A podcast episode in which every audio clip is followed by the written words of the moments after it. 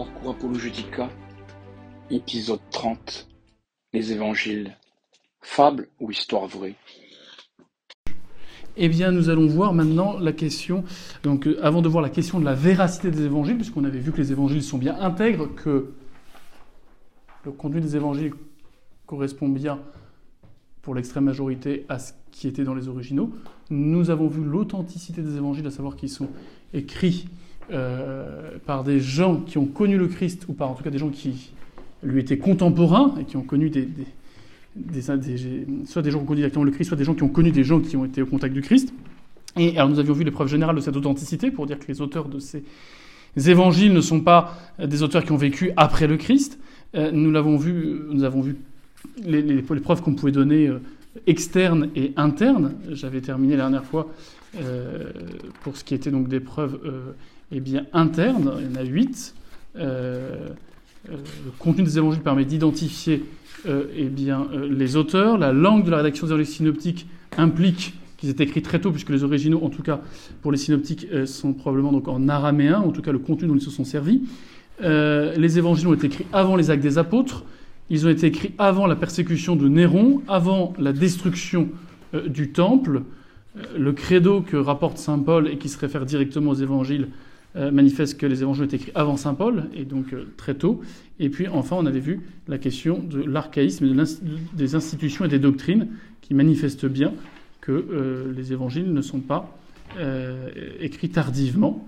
Et j'avais terminé par une dernière preuve un peu amusante, la preuve onomastique, qui est une preuve statistique. Si on rapporte tant pour les noms des personnes employées que les noms des lieux,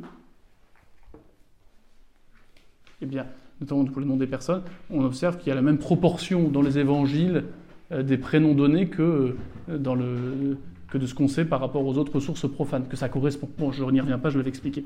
Maintenant, je voudrais, avant de parler de la véracité des évangiles, avant de savoir si les auteurs ont vraiment voulu dire des choses de vraies, et, voir s'ils sont vraiment crédibles, je voudrais juste euh, montrer que pour chaque évangile, on peut rajouter quelques petites preuves particulières propres à chaque évangile pour montrer que oui, ils ont été écrits très tôt. Euh, donc nous sommes à la page 69. Pour l'évangile de Saint Luc, donc euh, on avait dit qu'il avait écrit avant les actes des apôtres, puisque les actes des apôtres écrits par Saint Luc se réfèrent à, à l'évangile qu'il a écrit. Bon, et on peut rajouter, donc c'est forcément avant 70, et, et, on peut les dater de 62, 63 au plus tard, et même sûrement plus tôt. D'autant que Saint Luc ne mentionne pas le martyr de Saint Paul en 64 ou de Saint Pierre en 65. Ni la guerre des Juifs en 66, ni la persécution de Néron en 64, ni bien sûr, comme on l'a dit pour tous les autres évangiles, euh, la destruction du temple en 70. Aussi, euh, on sait que les actes apôtres ont été écrits en 63 par le même auteur que l'évangile de Saint Luc, ce qui suppose que l'évangile de Saint Luc, qui, que les actes apôtres qui euh, se veulent la suite de l'évangile de Saint Luc, eh soit antérieur.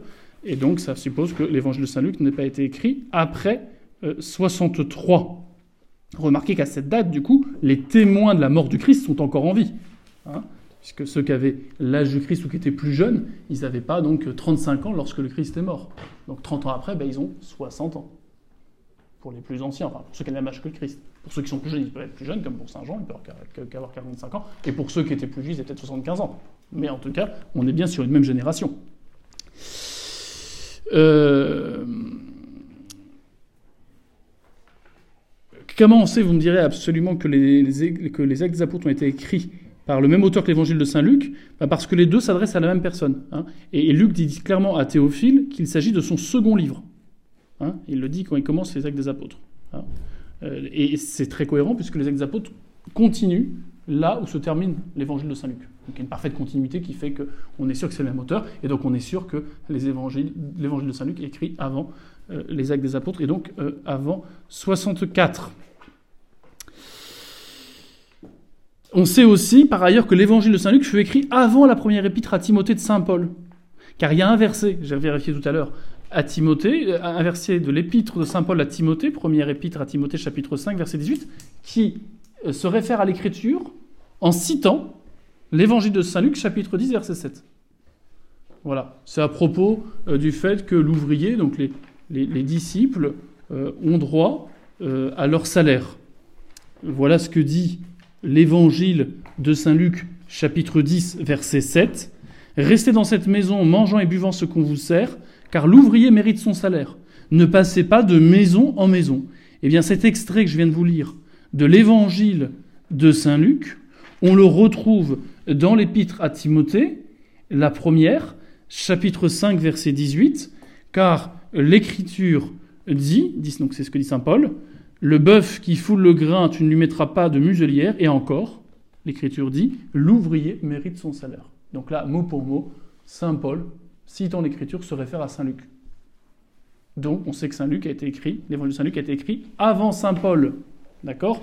Et on sait que Saint Paul, il meurt quand? En 65, je viens de dire tout à l'heure, il était décapité en 65. Donc ça veut dire que l'évangile de Saint Luc est d'avant 65.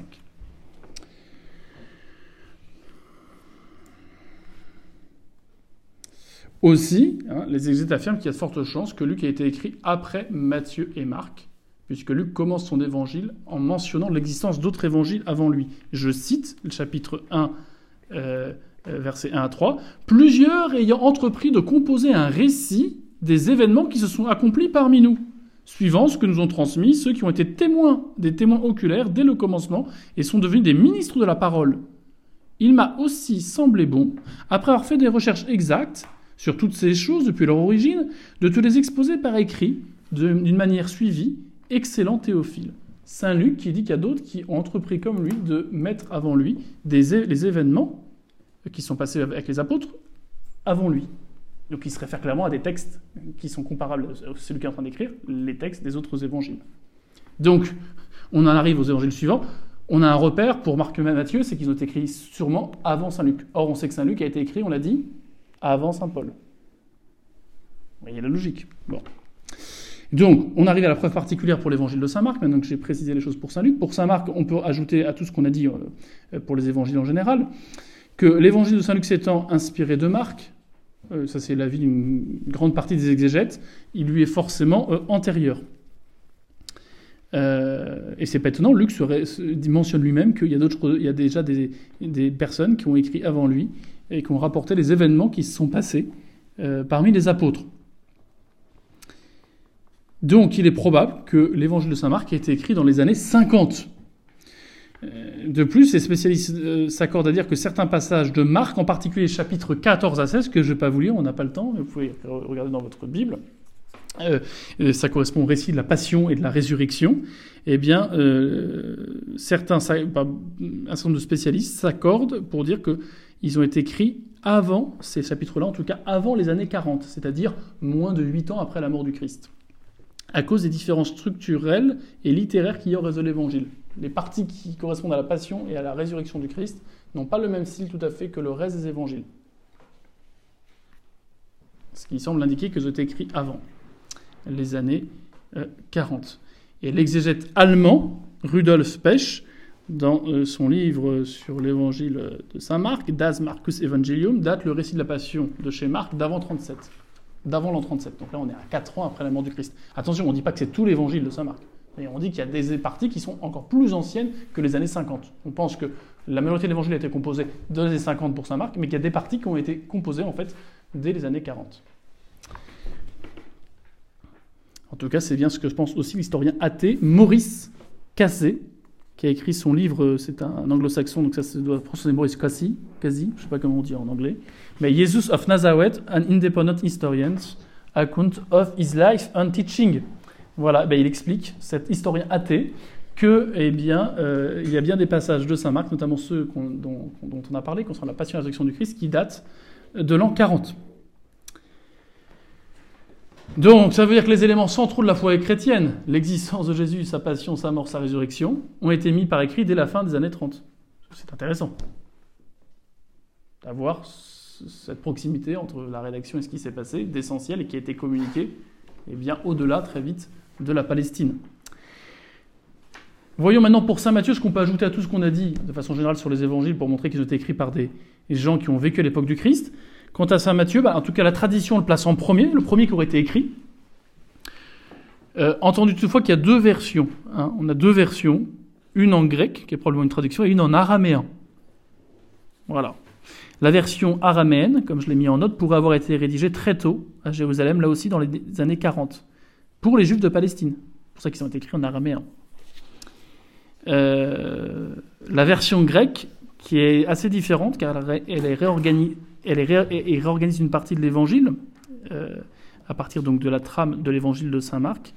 Euh, il pourrait dater, lui, eh bien, des années 60. Saint Matthieu, deux versions, une araméenne qui date probablement des années 40, une grecque, plus tardive, qui reprend en réorganisant eh bien, l'évangile de Saint Marc et qui daterait, lui, des années 60. D'accord? Mais beaucoup d'experts aujourd'hui pensent que l'évangile de Marc fut en réalité écrit le premier, avant Saint Matthieu. Car Matthieu et Luc semblent plutôt reprendre les éléments de Marc, plutôt que l'inverse. Donc c'est disputé, c'est pas tranché, mais euh, euh, voilà, il semblerait qu'aujourd'hui, on soit plutôt, euh, comment dire, qu'il y a un consensus à dire que Matthieu n'est pas forcément le premier évangile, peut-être que Marc serait, antérieur ce qui explique cette version très ancienne euh, araméenne de Saint Matthieu, qui serait antérieure à celle de Saint Marc. Et puis pour l'évangile de Saint Jean, qu'est-ce qu'on peut rajouter de tout ce qu'on a dit sur les évangiles en général euh, par rapport à leur authenticité? Eh bien, euh, beaucoup d'historiens pensent qu'il a été rédigé tard, c'est-à-dire dans les années 90, euh, alors en soi, par rapport à l'auteur, c'est pas impossible. Si Jean est le plus jeune et qu'il a vécu très âgé, vous savez qu'il n'est pas mort martyr. Hein. On a voulu, euh, la tradition rapporte qu'il en a voulu les bouillanter d'huile, mais il n'en est pas mort. Hein. C'est celui à, propos duquel le Christ a dit qu'il ne mourrait pas, sans doute de la mort des autres. Euh, donc même si on dit qu'il a écrit dans les années 90, bon, ça ne met pas en cause le fait qu'il a connu vraiment le Christ. Hein, puisque s'il avait 20 ans au moment de la mort de Jésus, vous comprenez que, eh bien, vous rajoutez vous rajoutez, vous soustrayez 90 à 30, ça fait 60. Hein, et vous ajoutez ça à 20, ça veut dire que Jean a eu 80 ans. C'est pas en soi impossible qu'il ait vécu jusqu'à 80 ans. Il n'empêche qu'on ne doit pas tenir cette datation. Pourquoi? Parce qu'il euh, y a plein de choses qui euh, pour plusieurs raisons, mais entre autres parce que euh, la, la, comment dire, la, destruction du temple, notamment, hein, qui est de 70, elle n'est pas mentionnée. Si donc c'était rédigé en 90, comment se fait-il qu'il ne mentionne pas ce fait majeur, la destruction du temple Qui a un événement majeur, puisque encore une fois, c'est ça, qui centralisait et qui donnait l'identité à toute la religion juive de l'époque du Christ. Une religion cultuelle, sacerdotale qui tournait autour du temple. Et surtout, comment se fait-il que les évangiles rapportent les prophéties du Christ concernant la destruction du temple, la dispersion du peuple juif, et alors que là, ça s'accomplit, il serait passé à côté, ne l'aurait pas dit. Ça n'a pas trop de sens. Au contraire, quand il s'agit de la passion du Christ qui a été annoncée par lui-même, il, raconte la passion du Christ et il dit comme les Écritures, comme cela est dit dans les Écritures. Donc, je ne reviens pas sur cette argumentation liée euh, soit à la persécution de Néron de 64, soit à la destruction de 70, qui n'est pas mentionnée dans aucun des évangiles, qui, fait penser que même Saint Jean, s'il écrit tardivement, il écrit avant 65. Même Saint Jean. On peut ajouter à cela un argument propre à l'évangile de Saint Jean, c'est le fait que Saint Jean, dans son évangile, parle au présent de l'existence d'une piscine, la piscine de Bethesda. Je cite, hein, Or, à Jérusalem, près de la porte des brebis, il y a une piscine qui s'appelle en hébreu Bethesda, et qu'il y a cinq portiques. Et donc Jean parle au présent. Il dit à ceux qui écrivent, il y a une piscine. Euh, près de la porte des brebis. Elle a cinq portiques, vous la reconnaîtrez comme ça. Pourquoi? Parce qu'il y a eu un miracle. Vous vous souvenez, bon, je ne vais pas y revenir. Bon, mais si, si, vous oubliez, vous reprenez votre évangile et vous verrez euh, qu'à celui, il y a eu un miracle. Et cette piscine qu'on pensait euh, bien. cette piscine, pardon, on l'a retrouvée. Et on sait sur ce sûr que cette piscine, elle a été détruite en l'an 70, puisque la ville de Jérusalem a été rasée à cette, à cette année-là tel que nous le dit d'ailleurs Flavius Joseph. Hein, il, dit que euh, si quelqu'un s'était promené dans l'année 70, il se serait demandé mais où est la ville de Jérusalem? Tellement elle était méconnaissable, elle était rasée. Donc la piscine à cinq portiques dont il est question dans l'évangile de Saint Jean n'existait plus en 70. Or, il nous en parle comme si elle existe encore quand il écrit. Donc il a bien écrit son évangile avant 70. Voilà.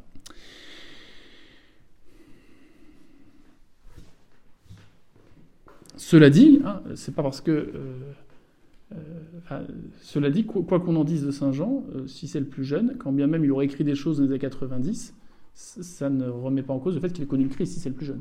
Mais son évangile, bah, il est écrit probablement bien plus tôt parce qu'encore une fois, il ne mentionne pas ces éléments essentiels pourtant par rapport à, l'histoire bah, du peuple juif et, par conséquent aussi des, premiers chrétiens. Conclusion générale sur l'authenticité des évangiles, on doit tenir qu'ils ont tous été écrits avant 70,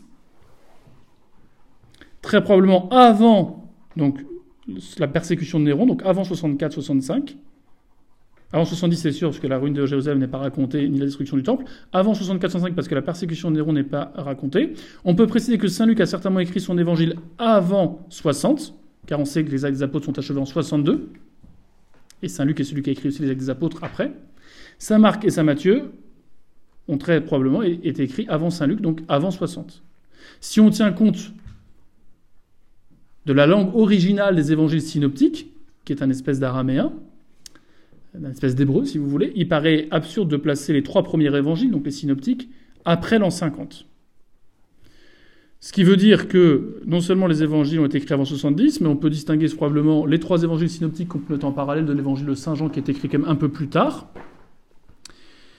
Euh, l'évangile, euh, nous avons de bonnes raisons de penser que les évangiles synoptiques donc de euh, Matthieu, Marc et Luc ont été écrits au plus tard entre le milieu des années 50 et le début des années 60.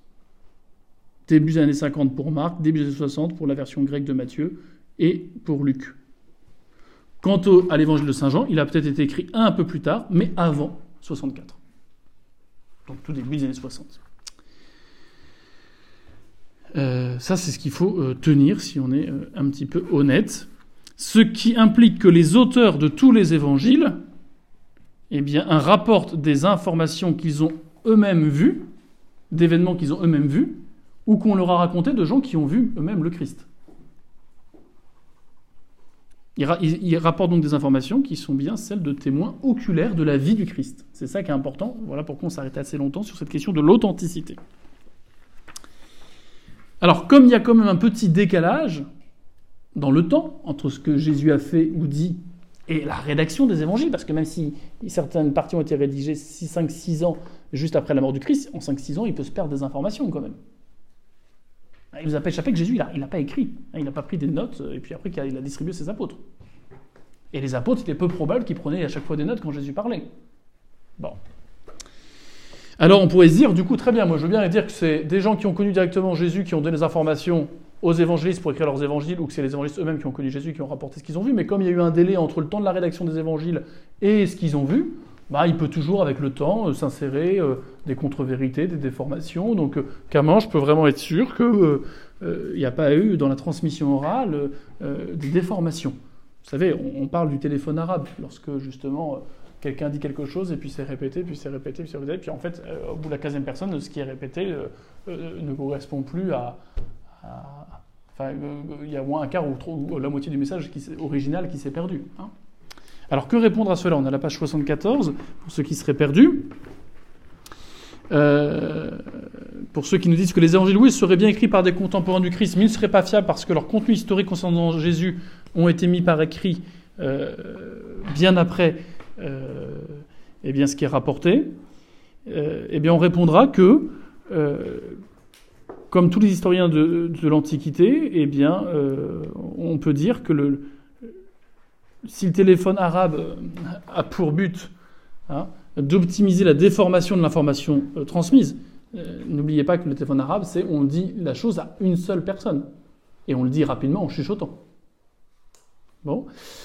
Euh, cela n'a rien à voir avec le mode de transmission orale de nos ancêtres, qui, eux, pour le coup, voulaient garder ce qui leur semblait important à garder, et avaient mis en place de réelles techniques pour assurer une transmission orale exacte. Ils étaient des experts en la matière et avaient des techniques très sophistiquées, avec des techniques justement pour retenir un message et ne pas le déformer. Euh, et c'est d'autant plus important lorsqu'il s'agit d'un contenu religieux. Vous savez, pour les juifs, euh, la tradition est, tout aussi importante que l'écrit. Hein. Euh, certains jeunes de 15 ans, euh, à l'époque du Christ, connaissaient par cœur la Torah. Et parfois les commentaires qui en étaient faits. Alors il y avait des règles de mémorisation et de répétition multiples qui étaient maîtrisées et mises en œuvre de manière très précise. Ils transmettaient leurs enseignements oraux devant des foules pour que toute la communauté puisse entendre et mémoriser les choses importantes. Donc il y avait déjà une redite publique de ce qui était important à retenir. Et il répétait maintes fois ce qu'il y avait à transmettre pour que les gens soient capables de bien tout mémoriser. Ça, c'est les techniques de transmission orale attestées à l'époque du Christ par des spécialistes de l'histoire antique. Si une personne faisait une erreur en répétant, la communauté entière aurait été susceptible de la corriger. Ah non, c'est pas, c'est pas tout à fait ce qui a été dit. Un peu, vous voyez, comme quand vous avez un plateau de choses, vous avez toujours joué à ce jeu-là. Hein, vous amenez un plateau, vous mettez plein d'objets différents, puis le jeu, c'est de restituer. On vous rapporte le plateau vide, on vous demande de remettre ce qu'il y avait. Vous voyez le jeu à quoi je fais référence? Voilà, on vous montre un plateau avec plein de choses, et puis après on le retire et on vous demande de remettre les choses, en appelant les choses, quoi, par leur nom. Et puis souvent, s'il n'y a qu'une personne qui le fait, ben, il va manquer. Mais si vous mettez 3-4 personnes, euh, probablement que vous allez avoir un, plateau complet qui sera restitué. Hein. Donc l'aspect public, vous voyez, est très important. Des faits et des paroles rapportées.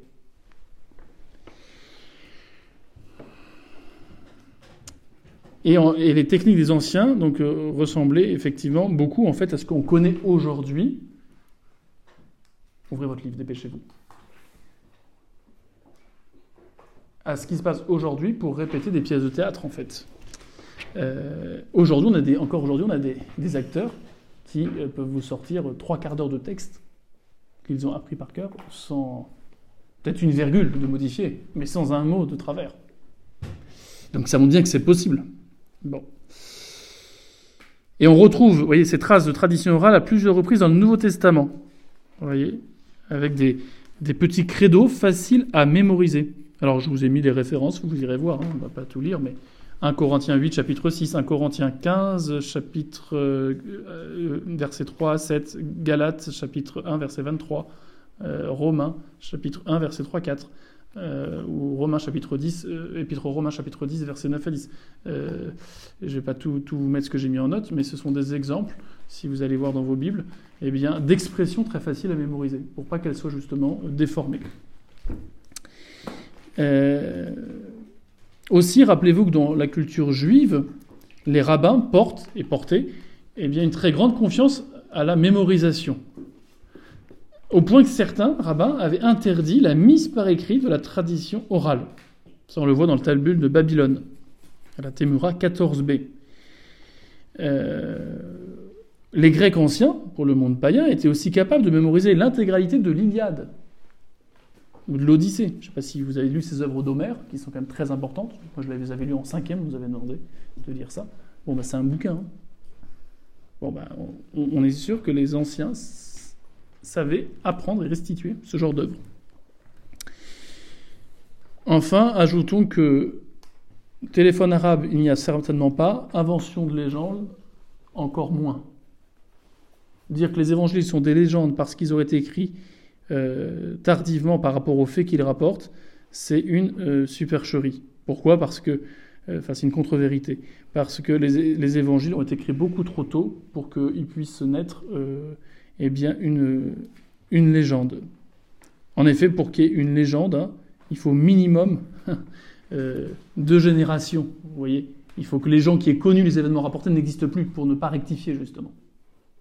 Or, on a vu que les évangiles étaient écrits par des gens qui ont connu. Les experts, eux, indiquent que la tradition orale peut être très fiable au point de pouvoir durer, euh, pour les plus optimistes, 200 ans, sans déformation majeure, et pour les moins optimistes, comme Gilbert Caragan, euh, c'est un, aussi un, anglo-saxon. Il a écrit ce livre Guide to Historical Method, donc guide de la méthode historique, qui est paru en 1946. Et lui qui est assez pessimiste sur la fiabilité de la transmission orale, il dit quand même que la transmission orale d'événements ou de faits, euh, eh bien, on doit la tenir comme absolument fiable euh, bah, jusqu'à 150 ans. Bon, on est absolument certain que les évangiles ont été écrits bien avant 150 ans après les événements qu'ils rapportent. Ils ont été écrits tout au plus, on l'a dit, eh bien, euh, pour les débuts des événements de la vie de Jésus, eh bien, 30 euh, ans après. Donc, on est sûr qu'il euh, n'y a pas eu de téléphone arabe, et encore moins de légende possible qui se soit intégrée à la réalité qui est rapportée dans les évangiles. Et on a toutes les raisons de penser que du coup les propos attribués à Jésus sont en soi authentiques. En tout cas, s'ils ne le sont pas, c'est pas parce que euh, il y aurait eu euh, un téléphone arabe déformant ou euh, la naissance d'une quelconque légende. J'en ai fini pour l'authenticité des évangiles et cette réponse à l'objection du téléphone arabe, ou pire que ça, de la légende. Je voudrais maintenant arriver à cette troisième partie de ce chapitre qui est centrale. Il fait un tiers de notre programme parce qu'encore une fois, si les évangiles ne sont pas fiables, on ne pourra euh, pas dire grand-chose de Jésus et encore moins de ses œuvres extraordinaires que sont les miracles. Donc on sera bien embêté pour établir qu'il a fait des choses que seul un Dieu peut faire. Voilà pourquoi on s'arrête tant sur les évangiles. Car si les évangiles ne sont pas fiables, son contenu ne l'est pas, et encore moins quand il rapporte des choses extraordinaires. Tout le reste découlera. Si les évangiles sont certains, alors on va prendre au sérieux ce qui est dit et on va en tirer les conclusions. Voilà pourquoi on s'arrête si longtemps sur les évangiles. Alors, on, arrive cependant à la dernière partie de notre chapitre sur les évangiles. C'est la question de la véracité des évangiles. Maintenant qu'on a vu que les évangiles sont, les copies qu'on en a, ce qu'on appelle les originaux, sont conformes pour la majeure partie aux originaux, qu'ils ont été écrits par des gens qui ont connu directement le Christ ou qui ont connu des témoins oculaires du Christ, voyons la partie qui concerne la véracité des évangiles. Est-ce que vraiment ils ont voulu nous dire des choses de vraies? Est-ce qu'ils le pouvaient? Et surtout, est-ce qu'ils les voulaient? Ou est-ce qu'ils ont voulu raconter une belle histoire ou, euh, euh, inventer des choses pour se faire de l'argent euh, voilà. Ou était-il fou?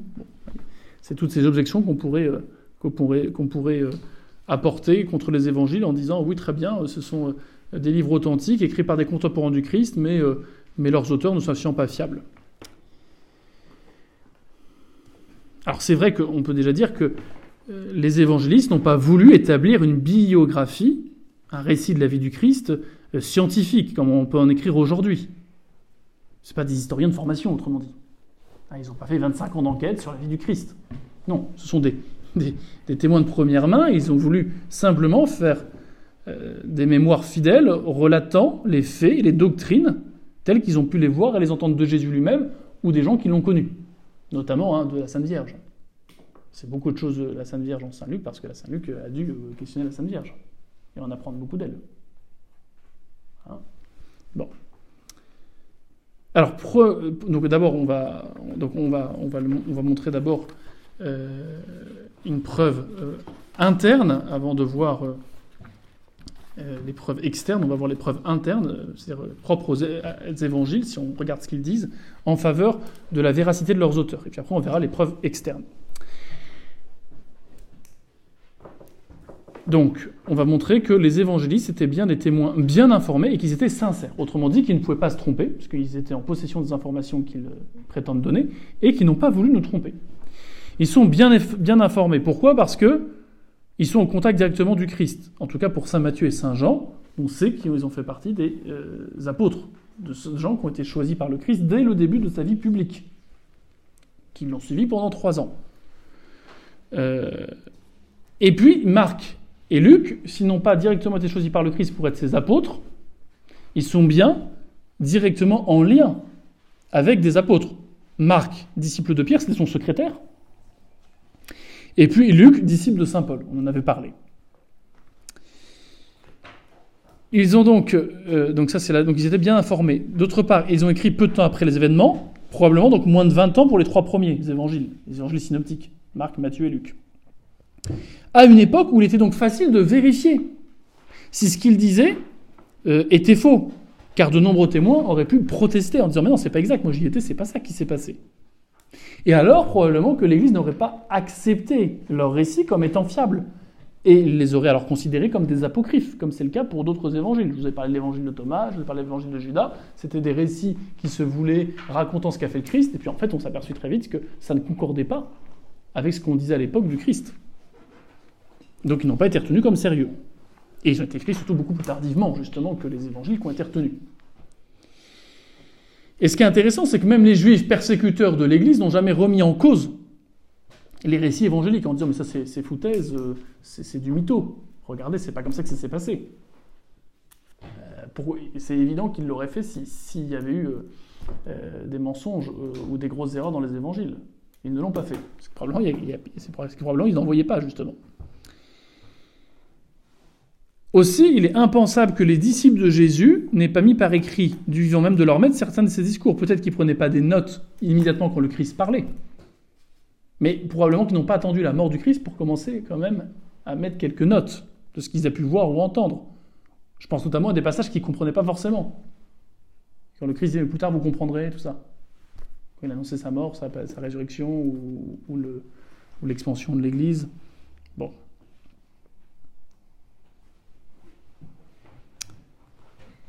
Euh, ce qui est sûr, c'est que dans l'Ancien Testament, quand il y avait un prophète tel Amos, Osée ou Isaïe ou Jérémie, on notait par écrit ce qu'il disait, ces, oracles. Alors, si Jésus était reconnu déjà par beaucoup comme quelqu'un parlant avec une grande autorité, et reconnu euh, comme un, prophète, au moins au début par beaucoup, bah, ce serait étonnant qu'on n'ait rien eu par écrit, alors qu'on le faisait traditionnellement euh, pour les autres prophètes qui l'ont précédé.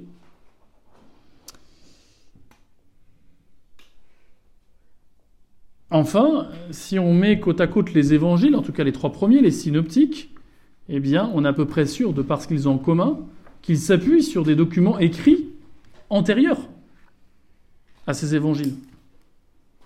Puisqu'ils vont s'accorder sur des détails secondaires alors qu'ils vont euh, diverger sur des choses plus importantes. Par exemple, la formule du Notre Père, elle n'est pas la même dans les trois évangiles. C'est quand même important, Notre Père. C'est la prière lui-même que le Christ devait dire et qu'il a apprise. Et ils ne sont pas tout à fait d'accord. Alors qu'il y a des choses beaucoup, plus, euh, euh, beaucoup moins importantes où c'est absolument la même chose qui est dite. Comme si sur certaines parties, c'était appuyé sur des notes communes, vous voyez, à leur catéchèse. Puis après, chacun a fait sa catéchèse, chacun a fait son, euh, son récit, si je puis dire. Ce qui est sûr, c'est que les évangélistes rapportent des faits sensibles qui sont faciles à constater et à contrôler, qui se passent généralement devant d'autres et par ailleurs extraordinaire ou d'une grande importance pratique. Ce qui fait que bah, on fait plus attention à ce qu'on dit lorsque ce qu'on rapporte c'est quelque chose quand même qui sort du commun. Parce qu'on sait qu'autrement, euh, déjà que c'est parfois, difficilement croyable, alors si en plus on n'est pas exact, bon, bah, on sera encore moins crédible. Et surtout, on va être plus marqué par quelque chose d'extraordinaire qui n'arrive pas tous les jours que quelque chose qui arrive euh, tous les jours. Je ne sais pas, si demain vous voyez une soucoupe volante, vous me la rapporterez avec beaucoup plus de détails que le bus que vous prenez tous les jours pour aller à l'école. C'est logique, vous serez plus marqué par la soucoupe volante que par le bus. Donc tous les événements extraordinaires apportés par le Christ ne, peuvent pas être euh, dans les évangiles le fruit d'approximation, car ils ont marqué beaucoup plus euh, eh bien, les gens qui rapportent ce qu'ils ont vu que, des choses banales. Et, d'autre part, c'est des choses qui étaient souvent euh, visibles, notamment les miracles. Par définition, c'est visible par tous. Donc une approximation les aurait discrédités. Enfin, on voit que les évangiles ont été composés à la manière d'une histoire rapportant des faits précis. Il n'y a pas d'amplification légendaire de récits, mais il y a un recueil minutieux d'événements connus qui impliquent un changement de vie, des conséquences importantes. Quand le Christ guérit un malade et lui dit va, ne pêche plus, euh, c'est pas rien. Hein euh, ou ta foi t'a sauvé, la confiance que tu me fais, bah, elle est vraie, c'est pour ça que je te guéris, pour te le montrer. Euh, ne doute plus. Et, bon, bah, ça, a pour conséquence après de vouloir suivre le Christ toute sa vie. Donc c'est pas, pas rien. Et on voit bien que euh, ça s'enracine toujours dans des événements qui sont euh, connaissables de tous et qui sont extérieurs. Donc qui sont visibles, encore une fois. Voilà pourquoi Saint Luc, vous voyez, dans son prologue, dans son introduction à son évangile, voilà ce qu'il dit. D'après ce que m'ont transmis ceux qui, dès l'origine, en furent les témoins oculaires, j'ai résolu moi aussi, qui me suis rendu compte de tout depuis le début avec exactitude, de t'en écrire l'histoire suivie, excellent Théophile, afin que tu reconnaisses la solidité des enseignements que tu as reçus de vive voix. Donc Saint Luc fait référence à deux choses. D'une part, le fait qu'il n'est pas directement un témoin oculaire du Christ, mais qu'il a enquêté auprès de ceux qui l'ont connu, et d'autre part, il dit que à Théophile, ce qu'il a reçu par la prédication orale des autres apôtres ou de leurs disciples, eh bien, est conforme à ce qu'il va lui écrire. Donc c'est euh, intéressant de voir que même les qui pas connu les évangélistes qui n'ont pas connu directement le, Christ, comme saint Luc, s'appuient vraiment sur eh bien, euh, ce qu'ils ont euh, vu ou entendu de ceux qui ont connu le Christ. Donc ils sont eux-mêmes bien informés de ce qu'ils racontent. Voilà mon premier point. Euh, car on peut avoir des gens sincères, mais s'ils sont mal informés, ils auront beau faire euh, tout ce qu'ils peuvent pour dire les choses au plus juste. S'ils ont très peu d'informations, ils vont forcément euh, soit tomber dans l'imaginaire pour combler ce qui manque, soit faire des hypothèses, et ils vont faire passer ces hypothèses pour quelque chose qui est vrai. Là, c'est pas le cas. On a des gens qui écrivent parce qu'ils ont le devoir de dire ce qu'ils ont vu ou qu'ils ont entendu de gens qui ont connu le Christ. Et c'est pour ça qu'ils écrivent. Voyez. Ils sont donc bien informés. Alors voyons maintenant s'ils sont sincères. Parce qu'après tout, on peut être bien informé, mais après aussi, on peut vouloir déformer la réalité pour le coup. C'est pas qu'il nous manque d'informations, mais c'est que les informations ne plaisent pas forcément, et on va en sélectionner celles qui nous arrangent, et parfois en déformer ou en oublier celles qui nous dérangent. Les journalistes peuvent être champions pour ça. Bon, euh, pour les plus malhonnêtes d'entre eux. Les euh, rédacteurs, voyez, du Nouveau Testament prétendent ouvertement eux-mêmes faire œuvre de chroniqueurs sérieux. Ils insistent beaucoup sur le fait que ce qu'ils disent ou ce qu'ils rapportent, ce n'est pas d'eux. Ils ne sont, n'en sont que les témoins. Hein euh, ils ne sont pas du tout dans la posture de quelqu'un qui raconterait une fable, quelque chose de symbolique. Ils s'expriment au contraire comme des prédicateurs. Euh, mais des prédicateurs qui s'appuient sur des faits réels, des événements historiques, des choses qui sont arrivées, qui sont situables dans le temps et dans l'espace. Donc en ce sens, on peut rapprocher beaucoup plus les, évangiles, euh, non pas comme des commentaires religieux ou philosophiques, d'ailleurs il y a peu de réflexions hein, théologiques dans les évangiles, un peu plus en Saint Jean, mais les, trois synoptiques, c'est absolument pas le cas. Mais il faut plutôt les, rapprocher eh bien, euh, de biographies de grands hommes, euh, comme celle de Plutarque par exemple. Les auteurs font sans cesse état de l'importance qu'ils attachent à l'exactitude historique des événements, des discours ou des faits qu'ils rapportent. Et de ce point de vue, ils sont en même plus pointilleux, par exemple, que peut le faire euh, Plutarque, qui racontait la vie des grands hommes morts depuis euh, plusieurs centaines d'années. Voyez ce que dit Saint Luc, par exemple. Euh, bah, je vous l'ai déjà cité, donc je ne vais pas vous le reciter, mais par exemple Saint Jean. Celui qui a vu a rendu témoignage, ou son témoignage est vrai. Chapitre 19, verset 35. Ce que nous avons vu et entendu, nous, l'avons, nous vous l'annonçons à vous aussi, afin que vous aussi vous soyez en communion avec nous. Ce qu'il a vu de ses yeux, ce qu'il a entendu de ses oreilles, ce que ses mains ont touché du Verbe de vie, page 80. Vous voyez, on voit Saint Jean qui ne cesse de dire qu'il ne fait que dire ce qu'il a vu. En Saint Pierre, on retrouve la même idée, dont Marc était donc le, secrétaire, mais Saint Pierre, il n'a pas écrit d'évangile, mais il écrit aussi des épîtres.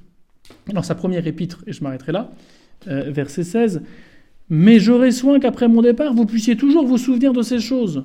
Ce n'est pas en effet en suivant des fables habilement conçues que nous avons fait connaître la puissance et l'avènement de notre Seigneur Jésus-Christ, mais c'est comme ayant vu sa majesté de nos propres yeux. C'est fort cette insistance des auteurs à dire qu'ils rapportent ce qu'ils ont vu. Et donc ils se veulent non seulement bien informés, mais sincères. Alors on me dirait, bah, c'est parce que quelqu'un dit qu'il est sincère qu'il est vraiment sincère. Alors on, continuera justement de développer cet argumentaire pour que vous voyez que c'est quand même euh, pas rien de le dire, surtout qu'on est prêt à mourir pour ce qu'on a écrit. Mais après, on verra que quand on confronte les évangiles les uns avec les autres, bah, on a tout à fait euh, euh, un, argument supplémentaire en ce sens qu'ils s'accordent sur l'essentiel, ces évangiles. Et en même temps, il y a bien des détails qui les différencient, comme des gens qui ont vu un même événement et qui vont les rapporter selon leur personnalité, selon leur mémoire, selon leur perception, et ils vont rapporter globalement tous la même chose, mais ils vont le dire différemment. Ça, c'est une preuve plutôt en faveur justement de cette honnêteté. Et puis on verra euh, la prochaine fois les preuves externes de véracité. On peut s'appuyer sur d'autres choses que les évangiles pour montrer que oui, les auteurs sont vraiment sincères et bien informés. Et donc on doit prendre au sérieux ce qu'ils nous disent. On reverra ça, on continuera ça la prochaine fois.